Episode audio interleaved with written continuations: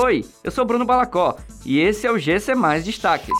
Prefeitura de Fortaleza divulga lista de agendados para vacinação até o dia 7 de setembro. Beneficiários do Bolsa Família devem regularizar acompanhamento nos postos de saúde de Fortaleza. Daniel Dias levará a bandeira do Brasil no encerramento da Paralimpíada. A Prefeitura de Fortaleza, por meio da Secretaria Municipal de Saúde, divulgou as listas de agendamento para a vacinação contra a Covid-19 até a próxima terça-feira, dia 7 de setembro, onde estão previstas apenas aplicações para dois grupos, um de primeira e outro de segunda dose. As listas já podem ser consultadas nos sites da Prefeitura de Fortaleza ou no site Vacina Já.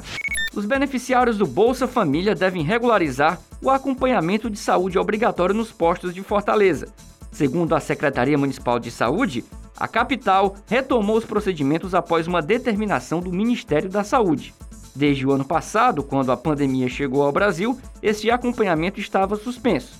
Para continuar tendo direito ao Bolsa Família, é preciso que a caderneta de vacinação das crianças dependentes dos beneficiários esteja atualizada, assim como o cartão pré-natal das gestantes. O multimedalista paralímpico Daniel Dias, que acaba de se aposentar das piscinas, será o porta-bandeira do Brasil na cerimônia de encerramento da Paralimpíada de Tóquio, no Japão, que acontece neste domingo no Estádio Olímpico.